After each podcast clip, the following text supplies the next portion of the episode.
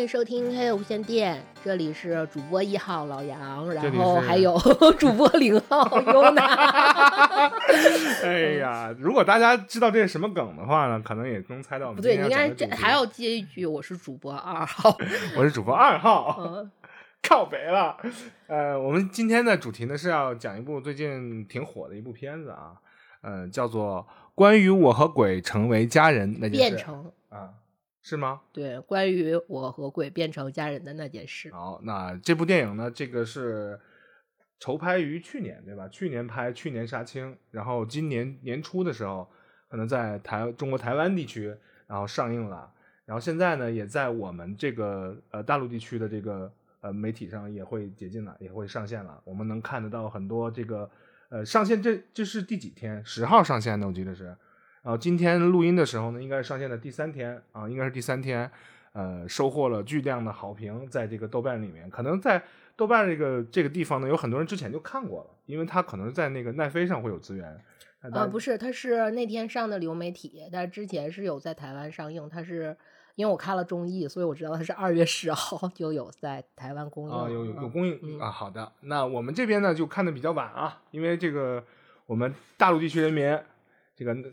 这个声量比较大，所以说它这个豆瓣评分的这个影响力呢也会比较强。对，因为哎在、呃上流媒体之前，它的豆瓣评分是八点八，而且被嗯很多人，因为它就是在呃影院公映之后，对，然后很多人看到了评分，就都把它变成了说是下半年比较期待的电影之一。嗯，结果上了之后，它就从八点八变成了八点四，但是确实也还是作为一个这样大类，应该算是恐怖片吧。呃，恐怖喜剧。对，恐嗯怖喜剧，然后能拿到八点四这样的成绩，已经是非常的高了。对啊，这里面提到了几个这个几个词儿啊，可能是在国内的这些呃短视频平台上可能不太让打的字儿，比如说“鬼”，对吧？这个词儿就可能不太让你出现，因为我们大家知道，我们这边有个规定，就是建国之后的妖怪不能成精，是吧？呃，然后不能有鬼啊、神儿啊什么的。如果说你有这些东西的话，你要往前推，往放到民国之前，这个是可以的。那但是呃，这样一部片子呢，呃，听乍一听起来的话，里面有鬼，但是里面又有一个就是变成家人这么样一个温馨的、温情的这样的一个一个词缀放在了一起，变成了一个并列的一个一个关系，所以大家也搞不太清楚这个片子究竟讲的是个啥。如果说把这个片子看完了的话，你再回头去看这个片名，你大概能够体会到里面那个精髓是什么。如果说你光看到了片名，就有可能又像是比如说台湾地区那种什么《刺激一九九五》啊这种名，就把一个好看的一个电影就给呃错过了错过掉了。因为在很，我觉得我们台台一直在说，就是我个人喜对于电影的喜好就是哈哈哈类的电影对，所以我们今天来说这个片子，就是因为我把它定义成为 我认为比较就是最合格的哈哈哈哈的电影。呃而且我觉得在录节目之前，我要我要对单独对你说，啊，就是你像你给我都推推的都是什么乔主旺啊，什么消失的爱人啊，你看我给你推的都是什么片儿？呃，消失你会不会嗯从中有一些 愧疚？啊，并没有啊。我觉得这个我推推给你的，就是说你得有接地气的，但是你也得呃，不是做接地气，你希望我更多样性一些。呃，不是有点接地府的也挺好，就是有正面的也有反面，对吧？我多我又找理由，算了，不解释了。所以你推荐给我的这部片子呢，实际上呃，我我先说我看完的感受吧，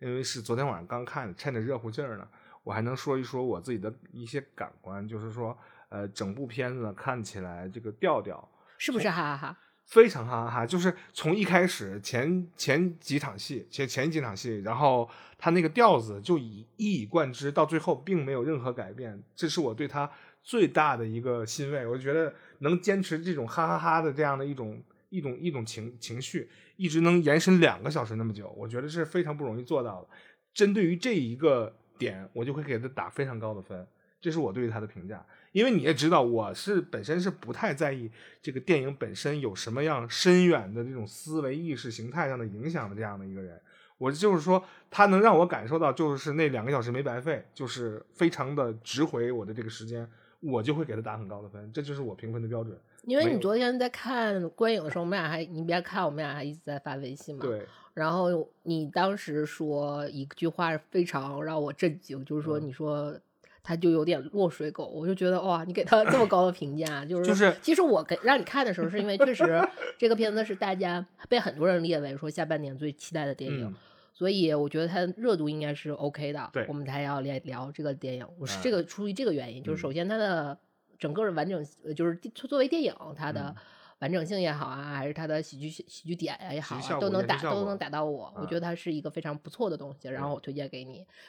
啊，想不到是吧？对，然后还有就是这个原因啊，但是我没想到他说跟落水狗会，我是这么嗯想的，就是看完了整个电影之后呢，因为它是一个北方话讲就是胡逼作啊嗯，胡瞎瞎勾逼拍哎的这样的一一一种片子，但是他瞎勾逼拍的那种情情绪，让我体会到了当年落水狗那种，也是个穷逼电影嘛，大家嗯应该能知道，没有多少预算，也瞎勾逼拍，然后凑在一起去激发出了一种奇妙的化学反应。这个电影也是，你知道吗？就是胡来，就是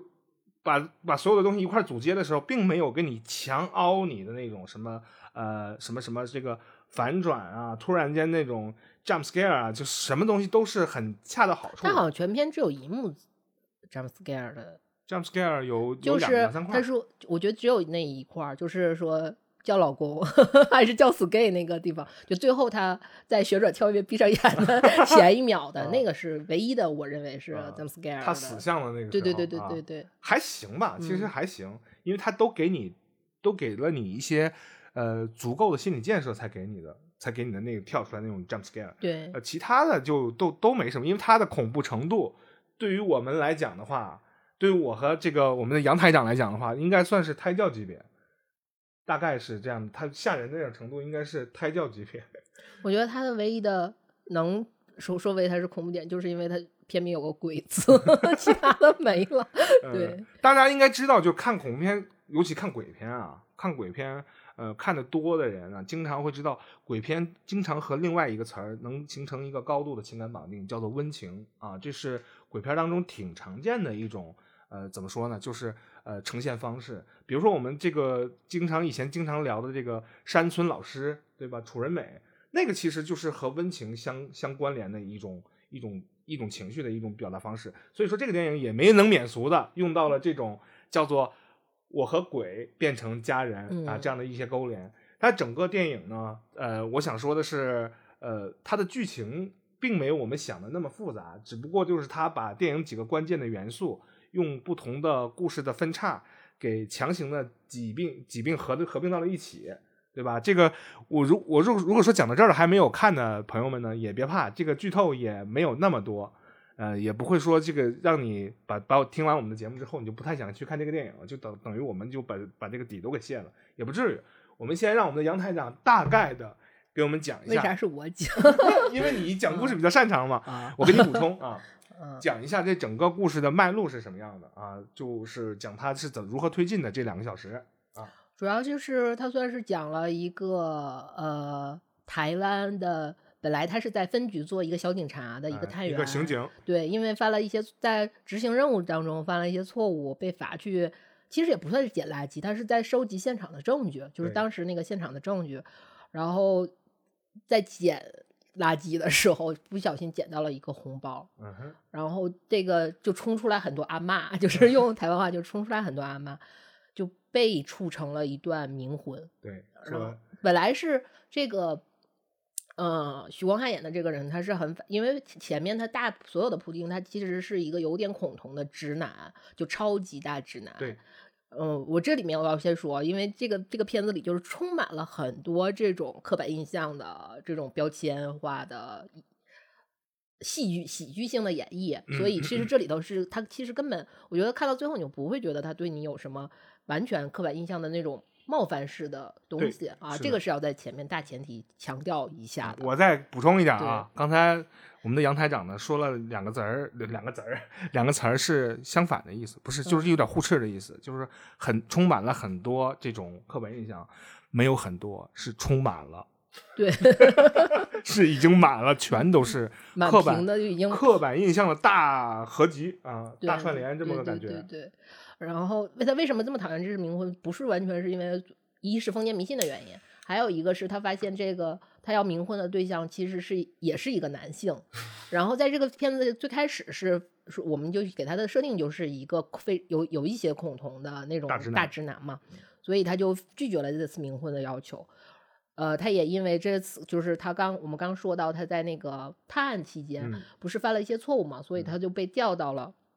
他他派出所啊基层派出所等于是呃从分局降到了派出所。嗯哼，他然后阿妈当时就说，你如果拒绝冥婚的话，你会遭遇一些各种不测。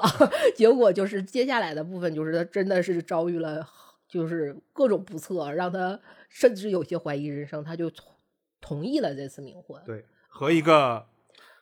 一个台新郎一号，对和新郎新郎一号啊、嗯然后就是他被这个司仪称之为是新郎零号。这就是我们刚开始说的那个那个，结果他们俩在一起算是举行了冥婚的仪式，然后呃，他其实因为我们前面说了，他是一个有点恐同的大直男嘛，对，然后这里面就其实就比如说无印良品，就是 有些梗啊，莫名的被害呀、然后蔡依林莫名被害这些，然后他后来发现说，只要他去帮助这个，嗯，他这个这个新郎叫毛毛，是嗯。一个台大的毕业生，对，然后而且呃热衷于环保事业，然后喜欢小动物，小动物，而嗯。且他当时那个主持冥婚的那个人就说他为什么会他们俩有缘分，是因为这个许光汉演的这个人是跟毛毛他们有前一辈子情缘，是因为毛许光汉是毛毛上辈子养养的狗。狗 对，然后这里面也有很多很很奇妙的，也其实我觉得也挺老的梗吧，但是他演绎的很很不错。这个羁绊没有被解除对，嗯。然后许光汉是为了摆脱毛毛，嗯。因为毛毛毛说只要他帮他达成心愿，所以就能他才能说往投胎了投胎往往生了，嗯，他就一直他的他就帮他在完成心愿当中，也变相的帮助毛毛调查了，就是毛毛的这这场的毛毛是交通事故死亡的，对。所以帮他办变变相的调查这场交通事故，也在这种调查这个交通事故当时也能帮助许光汉重新回到分局破他自己的大 毒对品案，原嗯。来的他那个被 那个最开始的那个毒品案，还有就是嗯，能够帮助毛毛缓解他之前的一些呃，他跟家庭中间的一些矛盾对呐、还有他自己的一些呃，算是比较情感上的一些情感上的一些问题问题，嗯。对，然后最后算是你说他是 H E，嗯，算是 happy ending 还是 B E 的这种？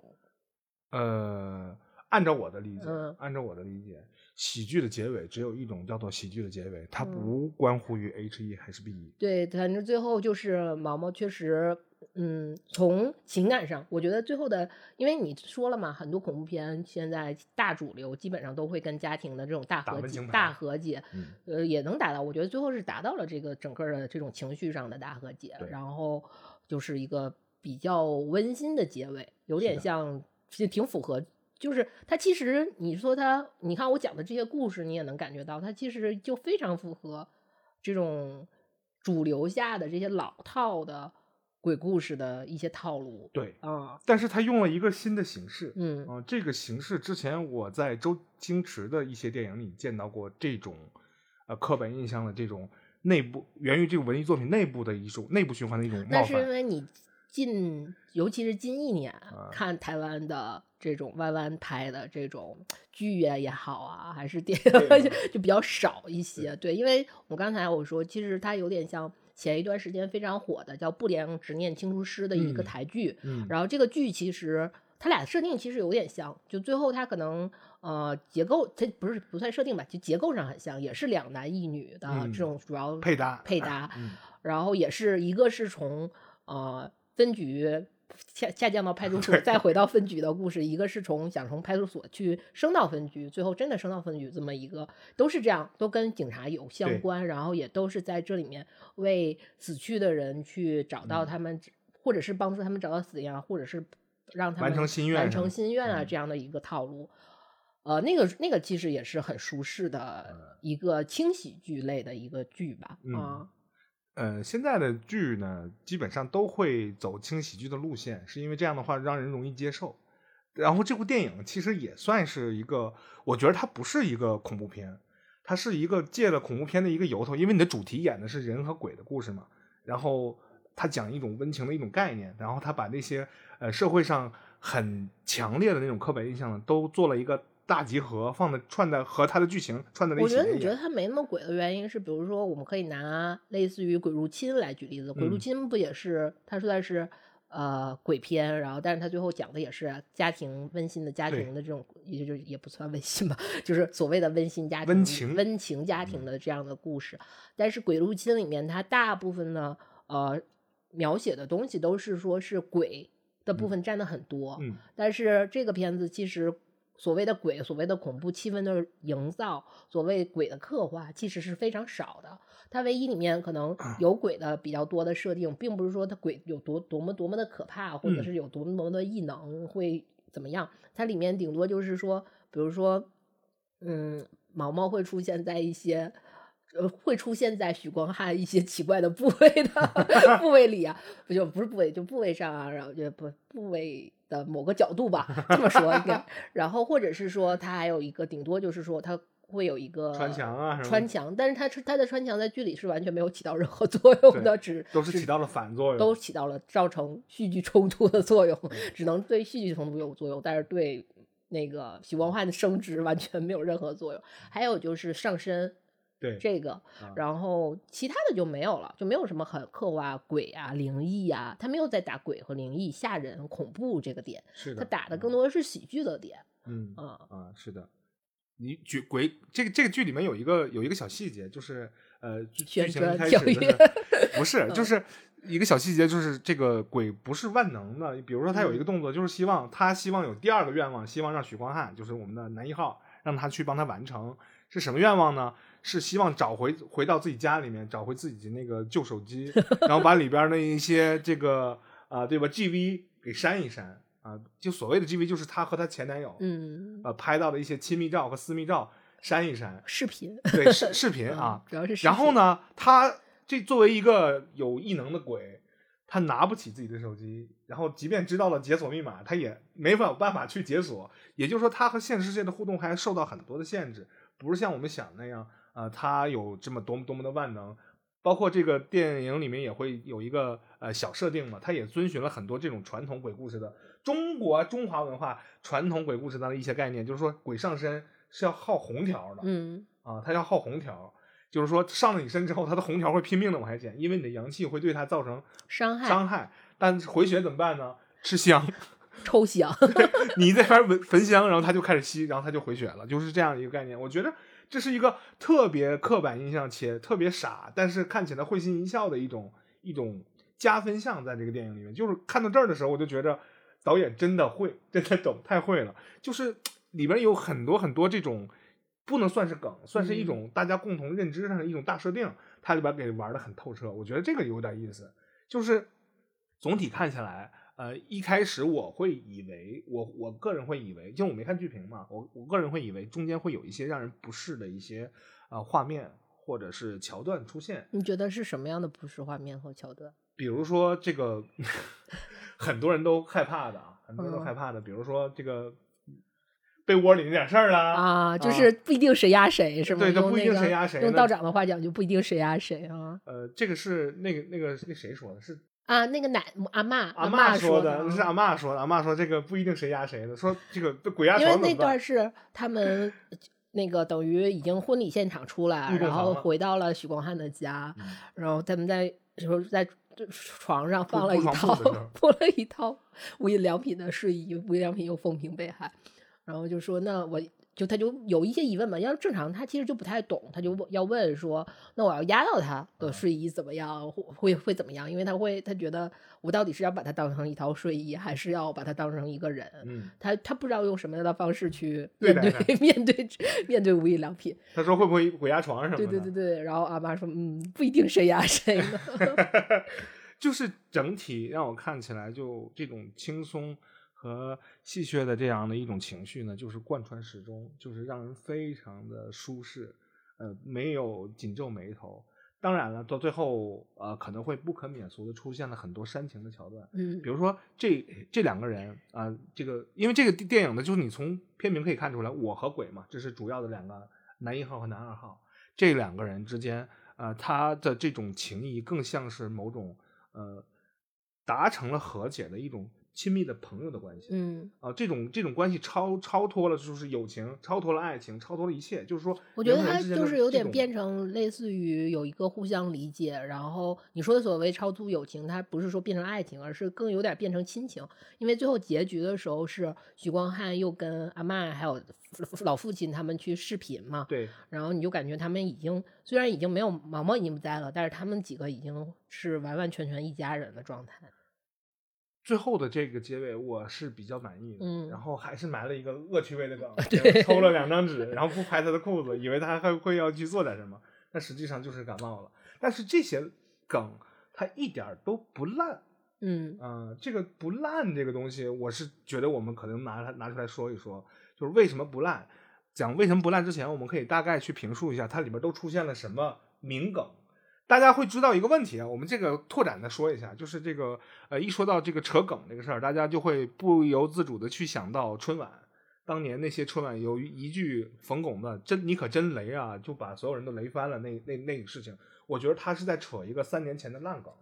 这个让大家当时感觉到非常不适，因为雷人这个事儿，可能在几年前就早就没人什么人说了，春晚还把它当成一个与时俱进的，和年轻人拉近距离的一种手段。这一部剧里他并没有这么干，他并没有这么干。有有的时候呢，与时俱进呢，会显得让人觉得有一些呃太刻意。我给大家举个例子啊，《生化危机七》，《生化危机》第七部呃那个游戏刚出来的时候，他推出了一段试玩，哎，正那段试玩呢和正式游戏当中呃虽然有点差别，但都是开始游戏的开头。他用的一个什么梗呢？用的是一个油管博主几人组，然后拿着有一个人拿扛着 DV，然后另外一个人打着电筒，他们去探鬼屋，然后就拍这种视频上传。上传之后呢，还是直播呀？不，无论是直播还是还是拍视频吧，反正就用这样的一个方式去探了一个鬼屋，然后他们遭遇了某种不测，就是这样的一个故事。这个试玩就完成了，大概三十分钟。当时，当时那个时候啊，就是这种方式，这种这种也算是一个社会上比较流行的一种方式。他觉得把这样的一些内容带入到这个游戏里面，可能会加深大家对于他的一些情感连接，包括那个叫昆岩情感连结，对啊、情感连结，结是啥？情感连接啊啊啊！不是接，嗯是结。为什么呢？因为我们接不上，因为我们是抽出于两个时空。结的话，就只能是我看过很多人有这样，然后你们也这样，我也可能讨一点便宜去看你这个东西，让人觉得很，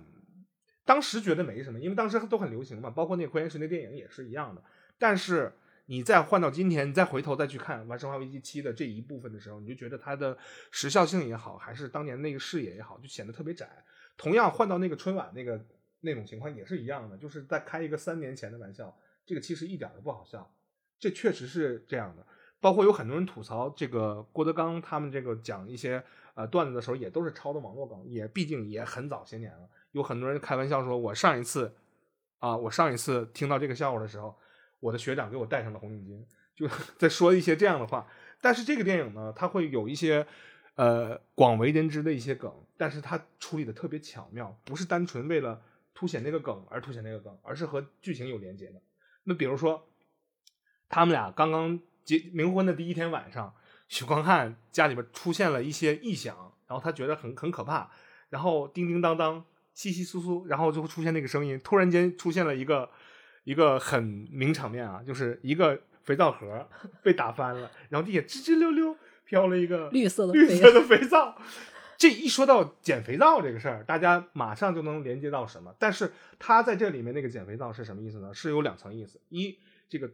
这个通讯录人群当中减肥皂这个烂梗，实际上确实挺烂，但实际上它营造的是一种恐怖气氛。他用这个肥皂来调戏这个男主许光汉，然后他在减肥皂的过程当中，还突然间出现在他身上说叫老公。因为我觉得他是有一个，因为这块儿你会觉得不那么烂的原因，是因为他有一个信信息差，就是因为如果你是作为经常去看这种类似通讯录什么这些东西的时嗯候，你会觉得这个是个老梗。对但是对于许光汉来说，许光汉本人来说，他认为这个就是当下，就是他要面临的问对题，所以你觉得非常自然。对，啊、再有一个，他跳脱出来是一个一一个鬼在和你做、嗯做一个互动，但我就觉得这个就很有趣。但是呢，你听我说，这个点很好玩，这一点估计没有很多人去猜想这个，会有一些小 bug，比如说这个鬼后来不能解锁自己的手机，不能拿嗯那个手机去触碰，但他为什么能碰到了肥皂盒？肥皂盒，对没有人在意。对，这个这一点就被无限的给缩小了，没有人在意这个事情，大家只在意的是情绪的传递，就是那样一个尴尬包括的画面。他就是他们婚礼的时候，他想去改变那个圣杯，但是因为他爸的突然出现，呃，就毛毛的爸爸突然出现，然后他就没有去把那个圣杯改过来。其实是说明他还是能碰到圣那个杯的嘛。对，嗯但但是呃，这个剧里还有很多好玩的点啊。我是想说的是，这个剧里还有很很多好玩的点。这个毛毛呢是一只新死了的鬼，不能说一只，一位新死的鬼啊。然后呢，他有很多行为方式呢，还是秉承了之前前不久自己当人的一些经验。比如说，这个剧里面给了一个设定，就是说只能只能有许光汉看到他，能听到他，对吧？但是我们的毛毛呢，在当着有很多人面在在场在场那种情况下，不由自主的会小小声和他说话。他不知他突然间就忘了，不是用不是所有人都会都会能听到他。然后许光汉就也会很大声音说，就跟就跟他回回他说，你不用那么小声说话了，只有我能听得到。然后他说，但是你需要小声啊，就是这样的一些呃对，因为那个导演当了他队长，队长在就是生死边缘，一直所有的问题并不是说发生了什么，是是是队长在生死边，因为那个许光汉的队长一直在生死边缘，最后在最后的时候，他说。你到底在跟谁说话呀？就一直在那个台词完全在重复。你到底在跟谁说话？嗯，这个剧呢，还是用了一些呃比较古老的一些、呃手段或者是套路吧。比如啊，说呃一个画面啊、呃一段戏模棱两可，你可能看起来是这样，但实际上它是那样另外一个意思。这是一种很简单的一种蒙太奇方式，让它放在这样的一个维度上就会很巧妙，对吧？这个戏里面还有一个还有一个很好玩的梗，这是很多人都会被洗脑的一个梗啊，就是旋转跳跃往地上演。大家知对，我觉得这个是整个戏的华彩，而且它里面有那个叫啊刘冠廷，刘冠廷的那个我，因为我特别喜欢，因为他之前。呃，我们我们其实我还很喜欢，之前有一个算是改编的台湾的鬼片，叫做《鬼鬼扯》，鬼扯，它是改的是韩国一个非常早啊的一个鬼片，里面也刘冠廷，就是里面刘冠廷的那个表演就非常精彩，然后让我因为这个片子有一个对于我来说，就是在看这个片子里最开始的时候，这里面谁我都不认识，就老演老演员是会认识一些，啊对，但是比如说他那个队长，他的队长你会觉得嗯。是是熟面孔，然嗯。后包括他那个黑黑黑帮老大是嗯。熟面孔，阿嬷是熟面孔，呃，然后毛毛爸也是，毛毛爸也嗯，但是这些就主要的这个三角铁三角的这个毛毛，然后呃男主包啊括子晴，啊就是他们仨就完全不认识，嗯。然后一旦但是一旦出现那个刘冠廷对的时候，我就突然间就哦，就是他 他应该多演一些，因为他确实在鬼扯里面给我留下非常深的一个印象啊。因为这个之前这个队长那个角色，之嗯前在演那个《海角七号》的时候，演一个大家印象极其深刻的一个怎么说呢？一个小小的小配角叫马拉萨。嗯，嗯，然后但他在很多片子里都有出现过，是嗯是，他是一个很有名的演员，并且也很敬业。嗯再有一个，他本身是一个摇滚乐手，也是一个吉他手，他是个音乐人。这他是做了呃自己职业规划的两条路。但是这个电影呢，请的这些演员，我觉得选角选的非常的妙。啊、你知道妙在哪儿吗？我觉得那几个最开始他捡捡那个红包的时候，捡那个红包的时候，那几个阿嬷真的是挑的太妙了，而且那个拍摄那个角度，然后就把那个拉的那个阵型，让我觉得这个这个这个定位没有没谁了，真的是，因为电影里面经常会出现一句一一句话，就是我谁呀、对吧？我是谁呀、对，就我有点说哇，这导演就除除了你没谁了，真的就是怎么说呢？就整个体验来讲的话，就是它每一个细细微的点放大了之后，会让你觉得呃。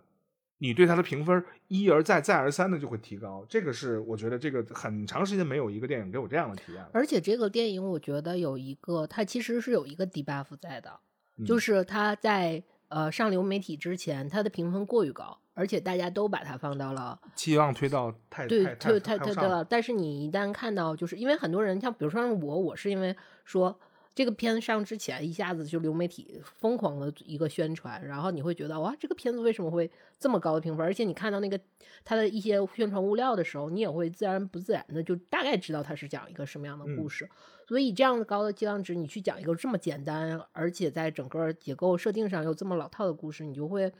在看的时候其实是非常容易掉掉掉期望值的。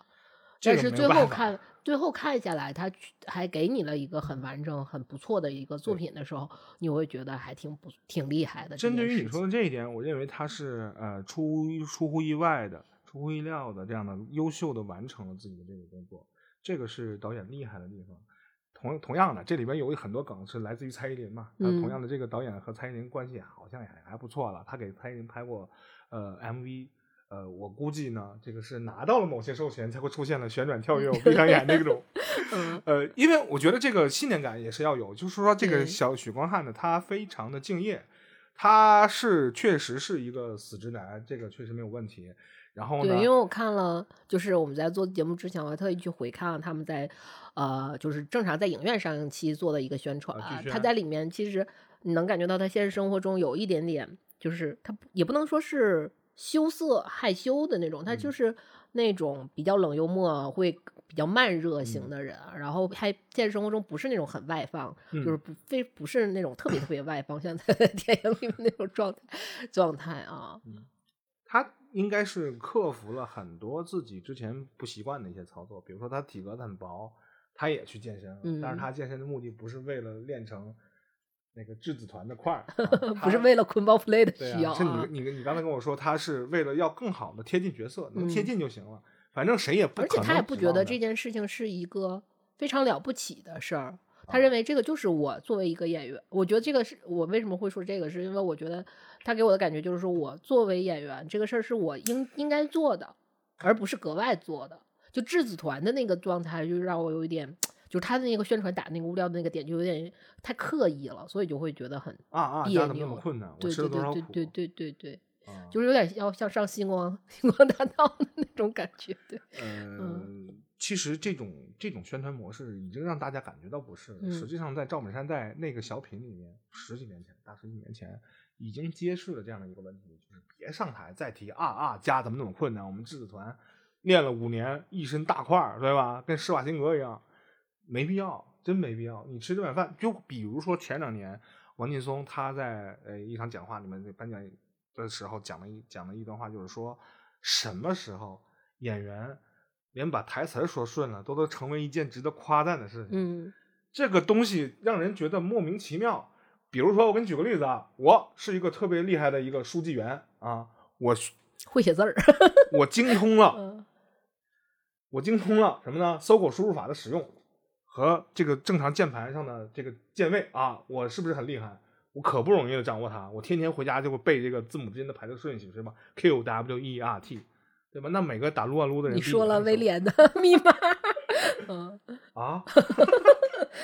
呃，但是这个这电影里面还会有一些细微的梗，它这个怎么说呢？就是呃埋了第二层，比如说这个呃毛毛的手机密码，嗯，你回头再看的时候，实际上是他爸爸的生日。嗯嗯，你注意到这一点了？嗯注意到了吗？因为他爸爸说他六十多岁了嘛，然后他的密码六零幺，哎，开头的，我一想是什么密码？后来一想到可能是一九六零年他爸爸的生日，所以因为他最开始是说先问他说你阿妈的生日是多少，就是他在许光汉在说的时候，但后来你发现其实因为他在他整个家庭的就毛毛的家庭构成是他奶奶，然后他爸爸，然后他们他们三个人算是相依为命的，是的，而且其实对于毛毛的这个性取向的问题，奶奶是非常赞同的。呃，不是赞同，就是非常理解的，应该说是。嗯，我觉得是不是赞同，应该是认同这个人，对，附带着认同这个人他所做的所有决定。对，就是很包容、很理解的。然后就认为他就是他怎么开心怎么来嘛，因为他奶奶一直做状态就是只要是对，只要是。毛毛开心的事情就 OK 的这样的，但是他爸其实是很在前面的部分，你能感觉到是非常反对反对，就是有一些呃，不是有一些了，非常强烈的排斥感的。当然后面我会看到一些原因啊，但是反对的不是这个事儿，对对对。对对，啊但是在前面的时候，你会感觉到他排排斥的非常强烈。但是你看他最后毛毛的手机，你看到他那个密码的时候，你就会觉得这个埋的还是挺不挺不错的一个大大的一个底吧。嗯而且他不俗的是什么，你嗯知道吗？是许光汉，他猜到了那是他爸爸的生日，嗯他并没有选择告诉他的老父亲，他知道那个密码，然后也没有告诉他，也并没有给他看，维持了毛毛自己的尊严，同时呢也埋下了这个秘密，不希望让他的父亲更更加悲伤。我觉得这才是真正的温情和人性。他选择没有，他说啰里吧嗦说了一大堆，因为你看他跟那个就是毛毛男朋友，他们俩就是其实真正关心你的人是不会最后再去在你的悲伤上再去催你的。对但是你看毛毛男朋友就是面对他爸的那个很有点悲伤过度的状态，就是说啊，你这就是为了要去满足你满心的自己，你让你自己原谅，为了你自我和自我原自我原谅和自我和解才会怎么样？就是我觉得他这个东西做的还是挺，就是他是有一些想法和思考在里面的，所以嗯他把这个关系做的就很很对，让你过后看来的话，就是在在整个观观影过过程中，他不会有一种很脱节的感觉，他没有什么特别，虽然他是在呃。打温情的点，但他你没有感觉他有有一种特强烈的去要去催泪呀、或者是怎么样的卖惨啊，这种感觉是没有的。我有点什么感觉呢？看这个电影的时候，我有点感觉像是我在跟着他啊、做一些这个呃健身之前的一些呃准备活动，然后呢，有很多这种其其他的喜剧片，就是有点什么感觉，就后边有十个人摁着我往下压腿，嗯？往下嗯下腰，这个确实没有人摁着我，我自己在慢慢的。那就是说明你的一个是你请了私教，一个是你没有请私 教。我请十个，有钱是吧？嗯但是他并没有这样，我觉得这个东西还是呃让我很舒适，没有人强摁着你，就就好不好笑，嗯哭不哭，你给我哭，他没有这样，尤尤其尤其是那个第一次这个呃毛毛要和他告别的时候，我还是有点怅然若失的，我说嗯就这样就拜拜了，然后就我养你一辈子那块儿是吗？我觉得养你一辈子那个可能在致敬那个什么，致敬那喜剧之王，呃，就那个神烂也也算是某种烂梗，但是用在那儿其实一点都不烂，因为两个人是互相保持着对方的尊严，但是开始慢慢渗透的一个过程。我觉得这个度拿捏的特别好。我一直都认为呢，就是文艺作品，嗯、要想讲手法、讲创意，每个人都不弱，但是这个度能不能拿捏好，或者是你宏观上的度、微观上的度和度和度之间的一些距离和一些节奏和一些出现的频率，这个是比较难拿捏的。这个呃有也有的时候也看命，也不是所有的导演他拍的每一部戏节奏都拿捏的很好。但是就我看他这一部作品来讲的话，是没有不舒服的地方，因为全长大概是算上片尾，一共两个小时的一个时长，在这样的一个时正片的时长之内，控制好这样的一种完美的程度，我觉得是很困难的。所以我觉得在就跟我们之前说的真正的时长和体感时长是两回事儿，嗯，这是是两回事儿。对，爱因斯坦跟我们已经说了，这个你看到一个你心赏心悦目的东西的时候，觉得时间过得特别快，哎，不知不觉这个东西就完了。你记不记得你跟我说现在才看完吗？怎么那么慢？嗯，我当时看的时候没觉得有这么长，我也觉得一会儿就看完了。然后我就跟你说，我也纳闷确实是两个小时，但是我也感觉很快就看完了。尤其是我在做功课的时候，因为第二天要录节目的时候，看很多东西有可能是一点二倍速看的，一点二五倍速看的。但这个电影我选择了原速看，因为我还没等就调出那个菜单的时候，这个是他就已经演到十分钟了。哎，我就接着看下去，我就忘了这个事儿了。踏踏实实、结结实实把它。那十分钟正好是旋转 跳跃闭上眼的时候，怎么可能去调二倍速？然后那个交警真的是 太逗了。然后怎么说呢？这整部电影给我的感觉就是这种胡逼作的这样的一些氛围呢，让我想起了《落水狗》。当时看《落水狗》就是给我这样的一种冲击，胡逼。然后看完之后好过瘾，然后觉得不过瘾呢，怎么办呢？又去下载了这个呃《落水狗》同款、同名和同内容的一款电脑游戏啊，一个 3D 射击游戏，就是把电影再玩一遍。我又才彻底解了解了眼，对吧？解了痒。然后这个电影就给我一种感觉，就是看完这两个小时，这种胡逼的这种状态，虽然，呃，虽然之前我们聊的时候，你说后边这种呃温情盘有点掉节奏，但是嗯我认为没有办法。我告诉你为什么没有办法，因为从结构上来讲，这就是一个彻头彻尾的一个很古典的一种方式的一种结构，一种叙事方式啊。啊，它特别特别古典。对，我是因为我是我们在最开始就说我是特别喜欢哈哈哈的嗯片子嘛，就是比如说像《鬼入侵》，就同样电影《鬼入侵》的话，就它的豆瓣排分排那个评分就很高。对，但是对于我来说，我就不太喜欢《鬼入侵》，它后面讲家庭和讲那种对于怎么怎么样的那种那种东西，我是不太喜欢这一类的鬼片，因为我喜欢欣赏比较纯粹的鬼片或者爽片或者哈哈片，所以我才会觉得，比如说像关于鬼变成我家人这件事儿的这个这个片的时候，它后面的那个温情部分就有一点点。太节奏太太太太就拉太拉节奏了。我喜欢的是就是像我们上次说尼古拉斯凯奇的那种，就是 打怪、喝啤酒、打游戏、打电动、打怪。我我喜欢那种。然后到最后，但是那个片子评分就很低，确实这个是算是我个人的小众的喜好，嗯所以它其实并不影响影响它整个的一个大众对它的一个判断。嗯，应就是还是我个人的一个跟大众的一个差别化的东西，个性化的东西，应该这么说。因为这个在戏剧里面有一种叫做重复的力量嘛。你说那嗯尼尼古拉斯凯奇那个电影呢，就是呃把这一个技巧用了一遍一遍一遍一遍又一遍，然后到最后用完了，就有点像一个小拉加长版的小品。那你觉得这样的话很过瘾，很很很直接解乏？对，因为我要看就是要看，我看的我就我就奔着这点我的是来的嘛。对，但是很多人其实大部分的情绪的曲线其实是需要说到最后有一个舒缓，有或者有一个出口的。嗯那个我可能就是不需要，我只要需要需要那个爽和那个波峰的那个部分就可以了。因为这个这部片子呢，它实际上还是很古典的那种结构嘛，就起承转合都是平齐的啊，它都有四眼齐，都全的。因为有很多电影就是那种起承转没了啊，要不然就是起转没了，还有的就是承承承承承承承，像伍迪·艾伦那样，那 就会就一直成。那但是无论你怎么怎么想，其实你这个不能满足所有人的喜好。之之所以说一个电影，那它能成为大众化的东西，可以有一个公式模板，就是写着起承转合。你把这个东西套进去，这个故事可能会完整。你不能出大错，呃，应该不会出大错。把它拿出来，你把它看完了之后，一个半小时、两个小时看完，它是一个很完整的作品。这个电影刨除那些梗以外，刨除了很多这种猎奇的部分以外，它还真的是一个完整的一个故事。你把这个故事呢，就是拿口述的方式口播给别人听，别人也会觉得，哎，也挺好玩的，就是完全虚全远，对吧？很完整的一个东西。因为他整个当时他电影上的时候打的宣传点就是那句“不敢相信 ”，就是毛毛经常会挂在嘴边的一个口头语算是口头禅吧。嗯呃，所以他讲的主题，其实你们不用说它里面就表达什么情绪，它其实讲的，如果用是一句话来概括这个事儿，就是一个直男被迫跟做了一个同性冥婚，对，就是冥婚已经够抓眼球了，但是他又加了一个同性恋冥冥婚，对同嗯性恋冥婚，嗯。所以其实这个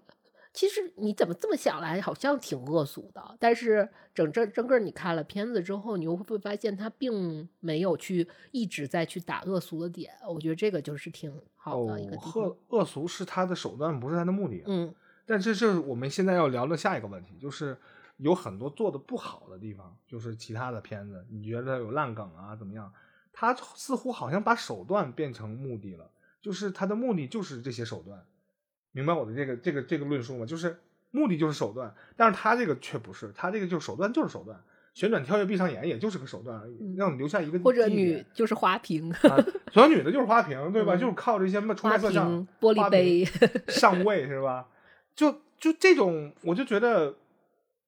这种刻板放进去之后，并没有什么给你在影片当中呈现什么快意恩仇。许光汉有做出了一种想要去为他辩解的一些一些一些动势，被拦下来说你没必要，我就干脆就我就不理你。哦，你可当当时就想哦，这是真正的女权，你能做啥我也能做啥，对吧？她也不算是真正的女权，我觉得她就是因为呃，我不给看你一种错觉呀、啊，你你的错觉是这样的，就是对强强对立嘛，拿立场拼立场，这些男的就这样，女的就靠这样的办法去回击，但实际上人家根本就没尿你那壶，对对他有他自己的目的。对，这个是这这个是它高级的地方较好玩，就是而且他并不是说一定要去把那个事儿去跟你掰扯清楚，就是说他到底是不是尊重女性，他到底是不是没有尊重 LGBT 人群，就是他没有再把这个事儿过于去强调说你要理解，你要你要跟他们和解，你要怎么怎么样，他没有在做这样事情啊、没有在这些方向去下特嗯别大的，一些论一些对对对一对一些外化对，但是这个我觉得它这个高级的点在哪儿呢？我刚才就想到了一个词儿，叫客观好笑的呈现。嗯客观好笑的呈现，就没有加什么加什么，不是叫私货吧？没有加什么评评论，他没有评论，他就是展展现这样一个一个情况就而已。或者是说他是不是就是那种老式喜剧的样貌呢？我们已经渐渐忘却了老式喜剧长什么其实老式喜剧是会让你会，就是我是很喜欢那种，比如说像我之前跟你说那个，就是原来演李连杰儿子演李连杰儿子那个，他拍了很多网大的那种，嗯就是东东北警察，是不是？谢苗对对嗯，他就是他，因为他为什么他的片子就是突然间口碑那么好？嗯虽然也很穷，但是你会觉得他有一点点老式、老的港式的那种武打片，对的 那种，因为就是拳拳到肉，然后就真的去去设计动作，然后嗯去打。其实剧情没有那么，也不是强剧情向，其实是弱剧情向的。然后它主要就是要去打的过瘾嘛。对然后老喜剧片的套路就是要好笑嘛，其实最重要的是好笑。嗯好笑就最后和，我们手段我们不谈，我们不谈立场，我们不谈政治正确，嗯但是我们就是好笑嘛。目的就是好对，目的就是好笑。然后这个好笑怎么能让你很舒适的好笑？我不要在好在好笑之前给你加说这幽默是冒犯的艺术，我不要给你加给你搞心理建设，对，给你搞心理建没有都没有。其实，呃，它到底最后的原理是什么？它的终极怎么怎么样，那个都不重要，是这个是你文艺工作者需要做的事儿对啊。对啊，然后你会就觉得啊，这样我又看到这样的东西，我可以轻轻松松的去笑一下，或者是我看到那种功夫片，真的是就是拳拳到肉打得很过瘾，然后嗯也能感让我感觉到有一种疼的感觉，嗯或者是我常用的那种形容空那个动作片，呃，就是这体格子真棒，就是这种就可以了。这个片子就已经对我来说，它 OK 的了，嗯已经满分了啊。啊，这这真的真真的真的行啊！你对于片子的评断只有 三种档位：对，零分、六十分和一百分。呃，不是零分，不承认。负分是吧？对，哎，可以，不是负分，就是不承认嘛。那就代表没有嘛？哦那个就没有嘛？对，消失。啊，啊、消失的他。呃，其实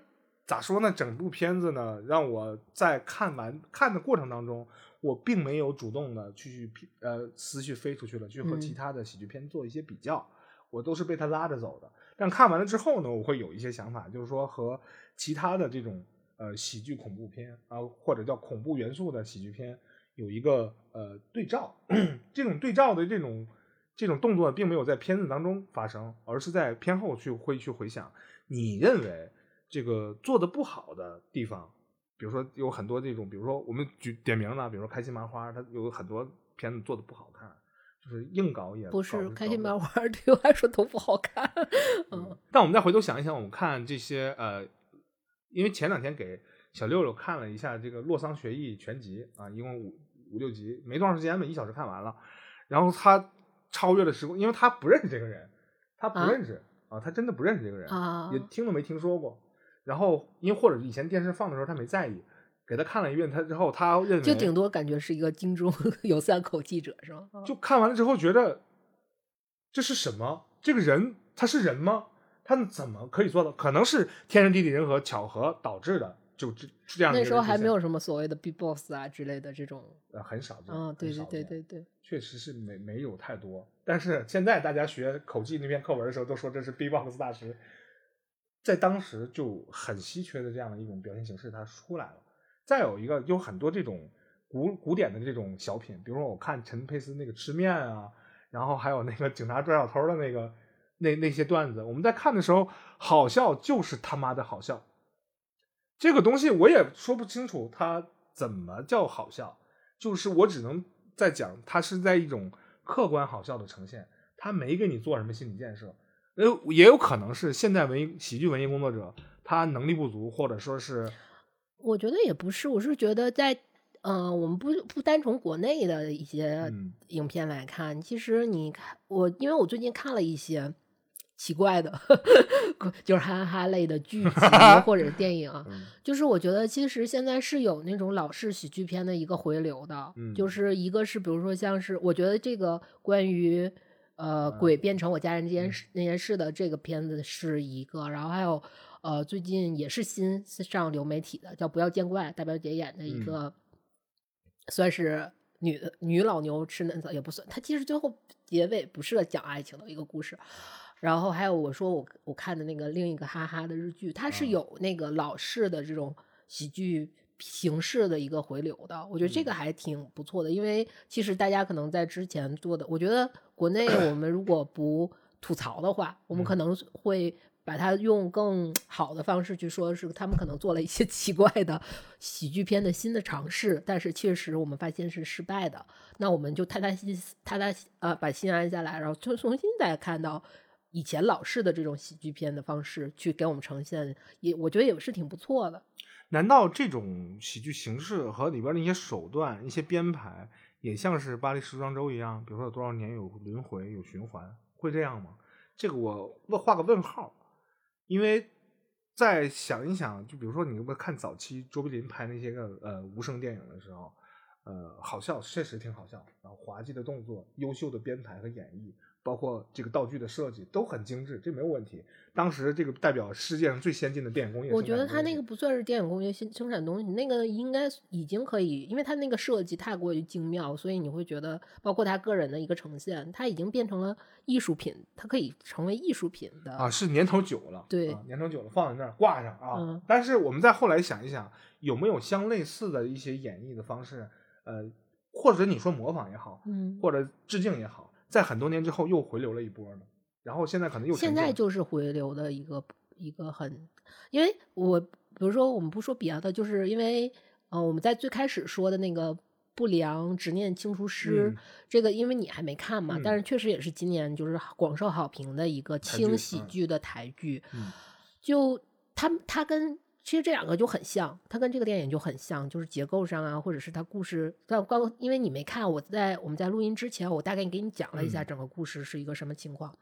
你会觉得其实他的故事设计的也很老套，是对吧？然后他其实，什么早期死神，而且它里面加的，比如说他的人设，包括它里面所融合的，也是喜剧、恐怖、民俗嗯的这个部分。嗯然后他玩的梗其实也跟他们都是非常相似的，也但是你呃，如果你不去看的话，嗯然后但是你去光一句话去概括剧情或者概括每一集的剧情的话，嗯你会觉得，哎，这不就是可能八十年代、七十年代都会有的这种 剧的感觉吗？啊，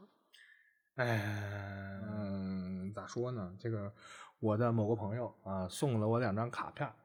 这两个卡片儿呢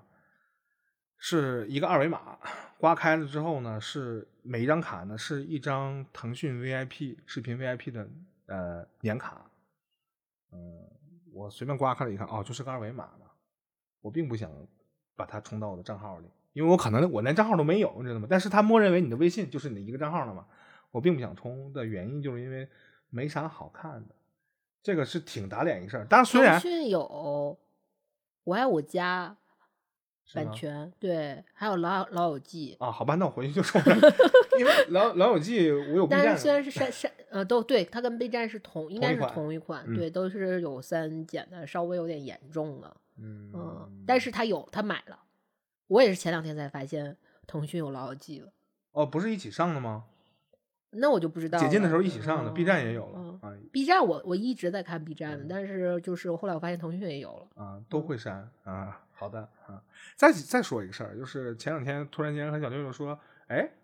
那个辛普森，咱俩是不是可以再看一看？哦，那太长你听了。我说啊，嗯我去上网找，无论是非法渠道还是合法渠道，没有资源，一集也不让有了。他现在定到三十七季了吧？有史以来最长的，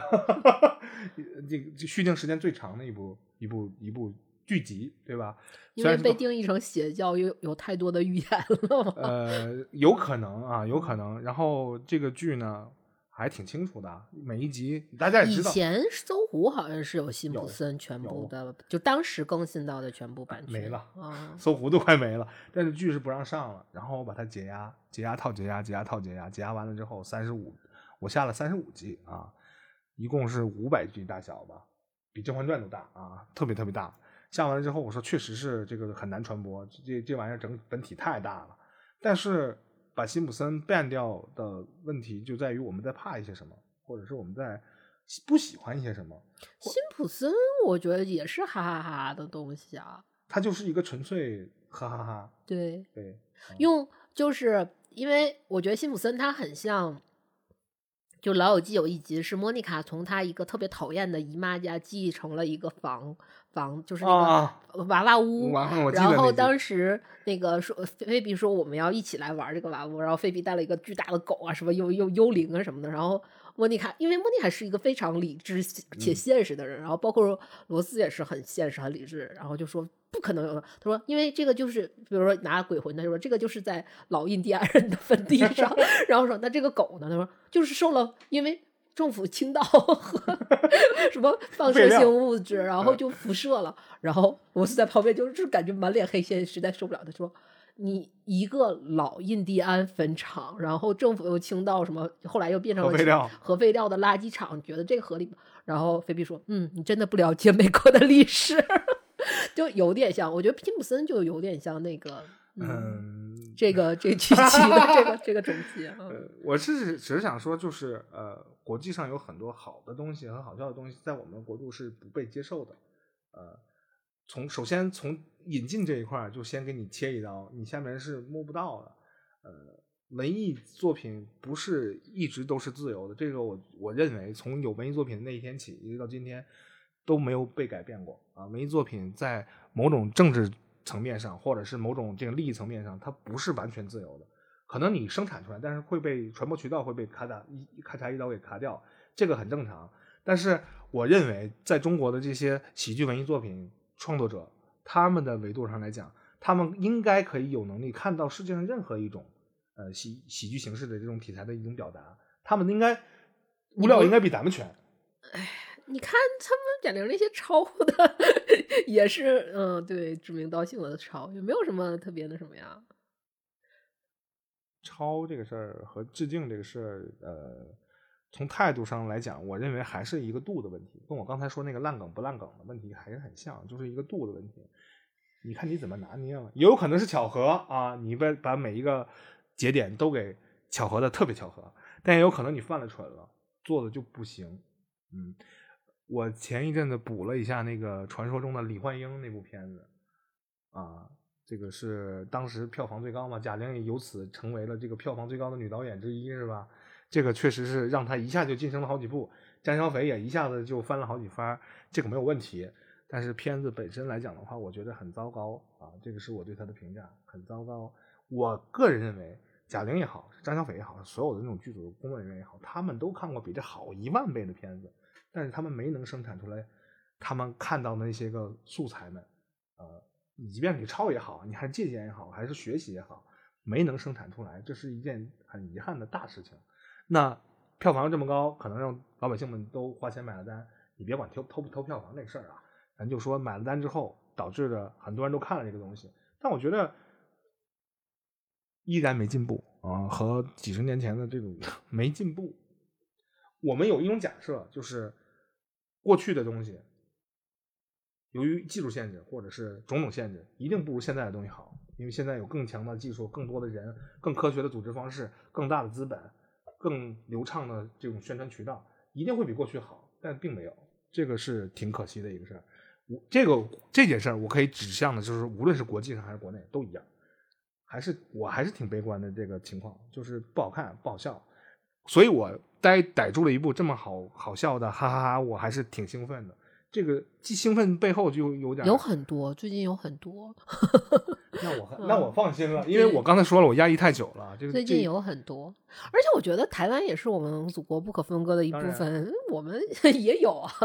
你有什么好那什么？最近才有的好，但是有也有一些不太好的一些。没有呀，你像呃，今年就是我刚才说的《不良执念清除师》的这一部剧，然后还有你刚刚看的这个电影，包括我们说那个。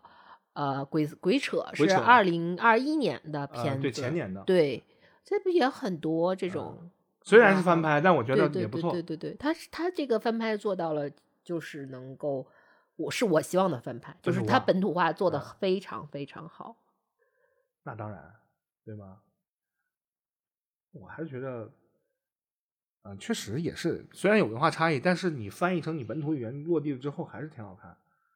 包括我们去年说的那个四大恐怖片不也有我们台湾地区宝岛台湾地区拍拍的电影？我觉得还是挺……但那个不行，哭悲是吧？对，那个不行，那个绝对不行，那个再再见啊！南屋啊，南屋也不是他拍的，南屋不是，因为鬼扯他好，我觉得他的本地化是因为你看过如果老的那个韩国的那个特特别老特别老那个叫什么什么里，因为他是两公里啊，他是想说西西里嘛，那个有点有点有点有点扯那个梗，就是。那个片子就它其实就是完全的黑帮黑帮喜剧，但是他做到了那个台湾的这个本土化的是，他又有了那种黑帮的兄弟情，就蒙嘎的那种东西，它其实还挺多的，包括最后上身什么哪吒三太子，对，就是那种东西，我觉得就就挺好的。然后而且变相的你也是知道，就是台湾也莫名其妙的这种。是这种多神多多神也不算多神吧，就这种神庙比较神奇的这种呃宗宗教结构和宗教体系，你也会觉得挺挺挺有意思的。所以其实我们聊喜剧的话聊大了，但是我们还是从喜剧片期望出现啥样的喜剧片这个维度上来做我们这期节目的收尾。我个人认为，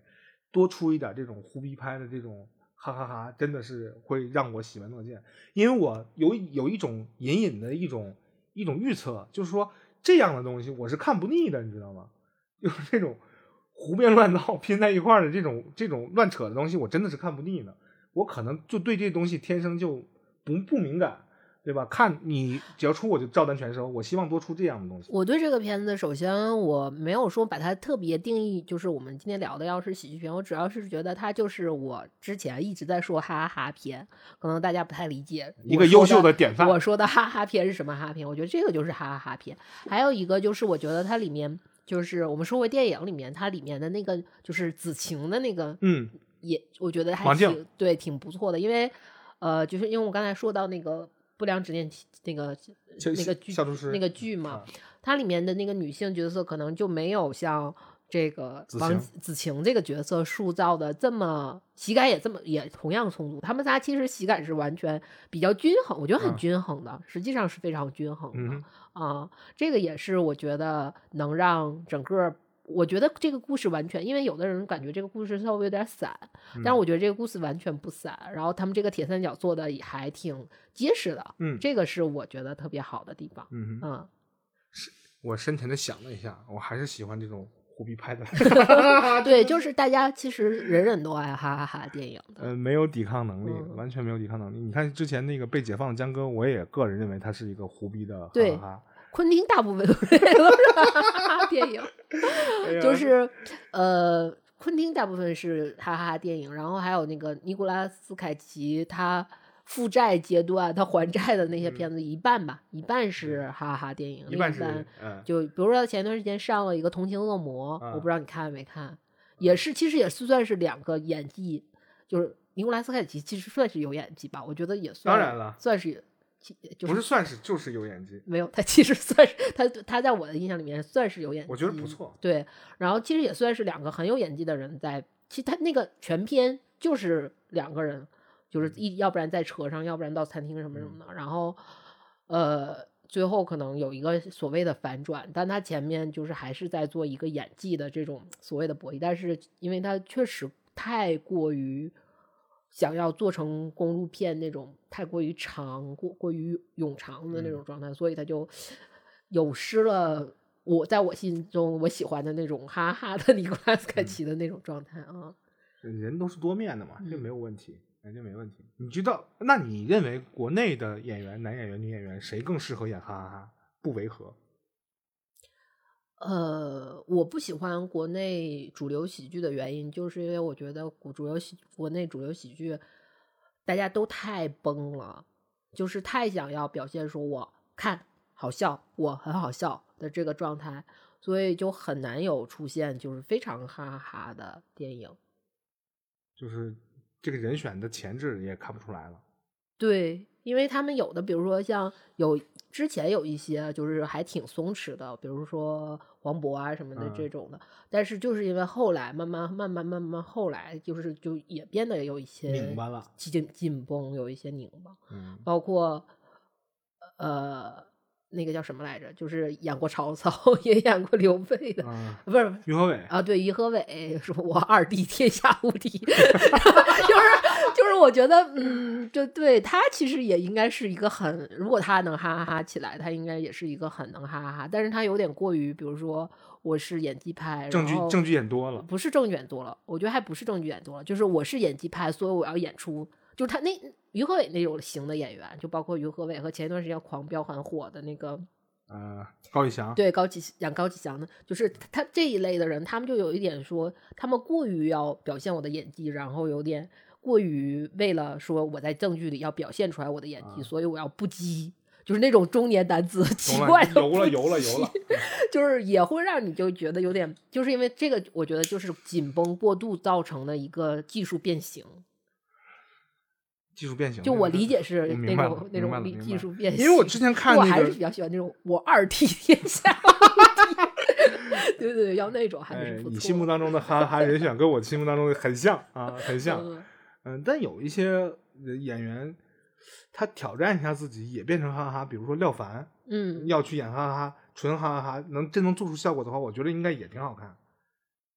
对。是吧？廖凡演过很多哈哈哈的。你哥，人家 别闹别闹。反正大家对他的这个刻板印象来自于他对于表演的这种严谨的这样的一种求求知欲，会把哈哈那边给弱化了。他实际上是有这个潜质和能力的，但是我不太喜欢邓超那种哈哈哈。哦，就就。我觉得是这样的，就是你不喜欢就邓超的哈哈哈是什么呢？我觉得就我理解啊，我个人感觉为什么我因为我也不太喜欢邓超，我觉得邓超是因为就是他有点儿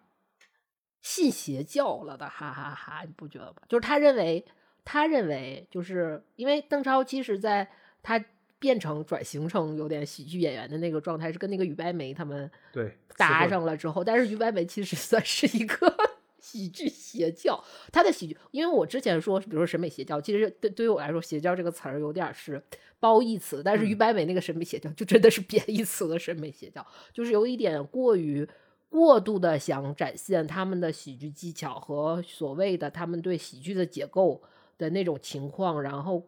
太过了，然后而且是低层次的解构，不是那种高级的解构。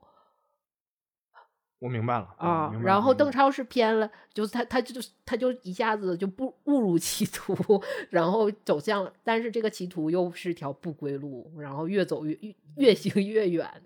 是这么一个情况。我看邓超的这种哈哈哈，有一种什么感觉？我我的感受啊，哦，嗯，可能这个这哈哈哈哈和哦之间超不过十秒，这就是让我觉得很震惊的地方。我为什么会有这样的一种体验？很震惊自己为啥会有这样的体验？有可能这不是我的问题，是他的问题，因为我有看很多喜剧片，我也会哈哈哈哈哈我不停。就是因为有一段时间，我们理解国内的很多喜剧片的，就是有一个有一段我认为的歧途，就我我我理解的歧途是什么？他们觉得喜剧片一定要节奏很快啊，然后镜头笑料频出，笑一是笑料频出，二是镜头一定要快速切短切，所以它剧情就会就会出现你说的那种。哈哈哈哦，哈哈哈哦的这种情况，然后就莫名其妙的让他们就是，要不然就是快速陷入疯癫，快速的去收紧收紧，去回归到好像悲情的主题下，然后最后就演变成了你说的那种技术技术变形啊，还还而且他那种哈哈哦还不是说像我说的那种鬼畜式的，就是我们比较喜欢的那种哈哈啥的鬼畜式的哈哈哈类，它它是一种。奇怪的一种情绪的那种反转。因为我之前看了一个很悲情的一个表述，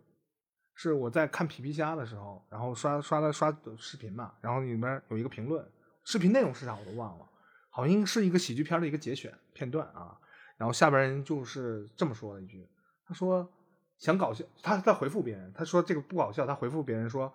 这个人说想搞笑，你看什么国产喜剧片？你看皮皮虾不就完了？我突然间就觉得什么？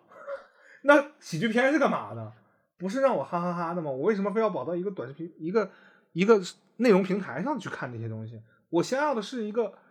能持续哈哈哈的一个东西，但是持续哈哈哈就变得这么困难了吗？我觉得我投入那一两个小时是抛去了世俗的压力的，因为我这两个小时交给你了，然后你没给我给我这持续的哈哈哈。这就是我们喜欢看喜剧片的原因，就是它有点类似于心灵大保健、心灵大按摩的这种状态。你看喜剧这段时间，你可以完全。抛弃掉那些从现实中，你可以说逃避也好，说的可爱一点就逃避也好，或者是你从现实中抽离出来，然后就在一个非常魔幻的空间内，然后去让你的心灵有一个舒展。行吧，嗯，于于白眉退下了，嗯，但是戴乐乐还可以，我挺喜欢他的，嗯嗯，但是后来有点崩啊，但是对早期早期她是小姑娘的时候，她还是很有那个潜质，也。不是，我觉得就是我觉得这可能是男男的和女的的一个观感上的一个，就是他有点过于要去表现那种也进邪教了。对对对对，因为自己婚婚恋关系的问题进进邪教了。对，就是我觉得呃，虽然说喜剧的内核是，就是因为很多人说喜剧内核是悲剧嘛，但是你不要去过于去强调悲剧或者是怎么样，其实是要更自然一些，或者是更。你可以夸张，但是它是自然的，或者是它是一种你通过你的表演演绎的一种技巧也好什么的那种的东西给我们呈现，而不是说真的就完全 给我们呈现卖惨，然后通过说，呃，我我可能就是我觉得我是一个老百普通老百姓，我没有什么亿万资产，没有小目标，没有豪宅，但是我看看我家。楼下的保安，我就觉得我瞬间平衡，不是那种那种不是这种这种这种不这种所谓的优越感，不是喜剧。哎，这话题越聊越深了，因为同同样选择这么干的人还有一个我们的牛小伟同志，但是我觉得他确实是做的很精彩的一种演绎。他他和戴乐同同期同批出来了，但是他立住了，我觉得戴乐乐没做到。对。就是我，这就是我说你，我为什么作为女性不喜欢戴乐乐那种风格，他就会给我那种感觉，就我不要，我不要那样，但我要牛小伟，我要婷婷、婷婷、牛小 伟。对，我更希望这个张文卓带着自己老妹儿，还有自己的这个。叫叫什么？自己的大舅哥啊，一块在台湾再拍一个胡逼的。对，而且台，你不觉得台北和东北它有一种，就是你像东其妙东北插班生的那种奇怪的组合？对，我觉得还还还挺好玩，这种反差还挺好玩。嗯，哎呀，综上所述吧，我还是希望多出点胡逼作品。可能我们这儿的胡逼是一种被修饰、被限制的胡逼，但是我不同意，我觉得没有，我觉得。没有哪儿都有修饰，哪儿都有限制啊。那行吧，甭管哪儿吧，多出点这种东西，我是超爱看，真的是我就是难以抗拒这种，我就吃这套，难以抗拒旋转跳跃，闭上眼是吧？哎呀，那个台词，那个那个关键交警交警那句捧哏特别逗，哎，那个杆会坏掉，你快下来，它会坏掉。行吧，那这一期就到这儿吧。推推荐大家去看一下。对，感谢收听黑的无线电，这里是主播一号老杨，这里主播二号不是零号的 Yuna。嗯。